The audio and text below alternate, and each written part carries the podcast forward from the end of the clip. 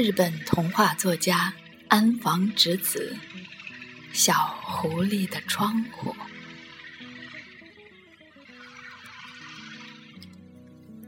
忘了是哪一天，是我在山上迷路的故事。我正要回自己的山中小屋去，在熟悉的山路上，我扛着枪，呆呆的走。对了，那时我完全是迷迷糊糊的。漫无边际的想着以前我最喜欢的女孩子。拐了一个弯儿，突然我觉得天空特别耀眼，有点像是擦亮了的蓝玻璃。这时，地面也有点淡蓝。咦？我耸立了，眨了两下眼睛。啊？那儿不是往常见惯了的山树林，而是宽广的原野，同时还有一片蓝色桔梗花的花田。我屏住气息，自己究竟是在什么地方？怎样走错了路，才猛然来到这样的地方来了？首先，这座山上曾经有过这样的花田吗？马上返回去，我命令自己。那景色过于美丽，使我有些害怕了。但是那儿吹着很好的风，桔梗花田一望无际。就这样返回去，未免太可惜了。只休息一小会儿吧。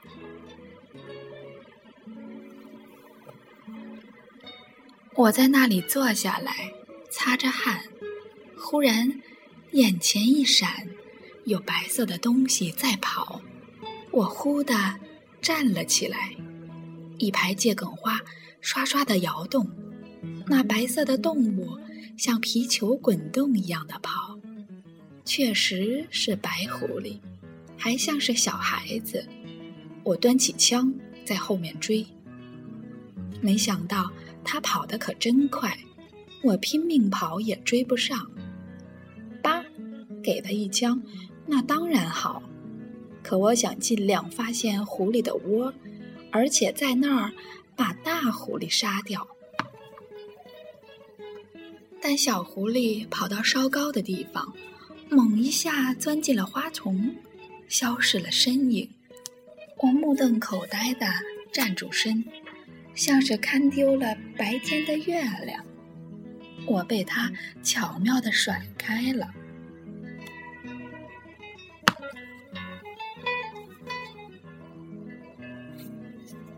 这时候，身后传来奇怪的声音：“您来了！”我吃一惊，回头看去，那有个小小的商店，门口有块蓝色的招牌。写着“印染桔梗店”，招牌下面规规矩矩的站着一个腰围藏青色围裙的小店员。我马上明白了，哦，是刚才那小狐狸变的。一股好笑从我心胸深处一个劲儿的往外涌。我想，嗯，我装着上当，把狐狸抓住吧。于是，我竭力陪着笑脸说：“能不能让我休息一会儿？”变成店员的小狐狸迷然一笑：“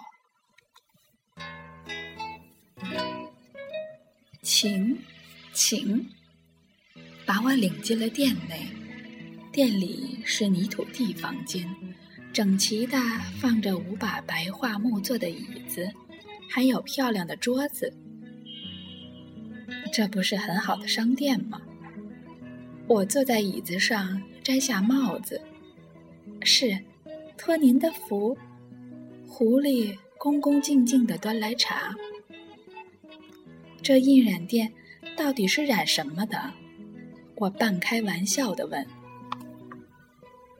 狐狸猛然从桌子上拿起我的帽子，是，什么都能染，这样的帽子也能染成漂亮的蓝色。不像话！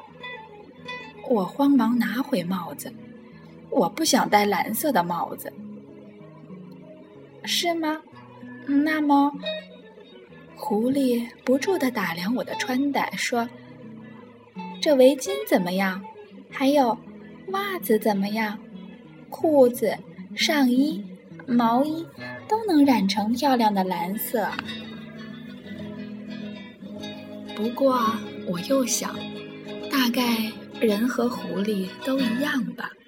狐狸一定也希望得到报酬。总之，想把我当成顾客来接待吧。我独自点了点头，连茶都给端来了，我却什么货也不定，觉得不太合适。我想，让他染染手绢怎么样？就把手插进兜里。这时，狐狸发出异常的尖声。对了对了，我给你染手指头吧。手指头，我发火了。染手指头受得了吗？没想到狐狸眯然一笑：“喏，客人，染手指头是特别了不起的事儿呀。”说罢，把自己的双手伸展在我的眼前。两只小小的手，只有大拇指和食指染得蓝蓝的。狐狸把两手靠在一起，用染蓝的四根手指头组成菱形的窗户，然后把窗户架在我的眼上，快乐地说：“能，请您看一看吧。”嗯，我发出不感兴趣的声音。哎，请您只看一小会儿吧。于是，我不情愿地往窗户里瞧，接着大吃一惊。用手指头组成的小窗户里，能看到白色狐狸的身姿。那是一只美丽的狐狸妈妈，轻轻地竖着尾巴，一动不动地坐着。那使人感觉到。在窗户里，紧紧嵌上了一幅狐狸的画。这，这究竟是？我过于吃惊，连声音也出不来了。狐狸凄然地说：“这是我的妈妈，很早以前。”哒的挨了一下，哒，是枪。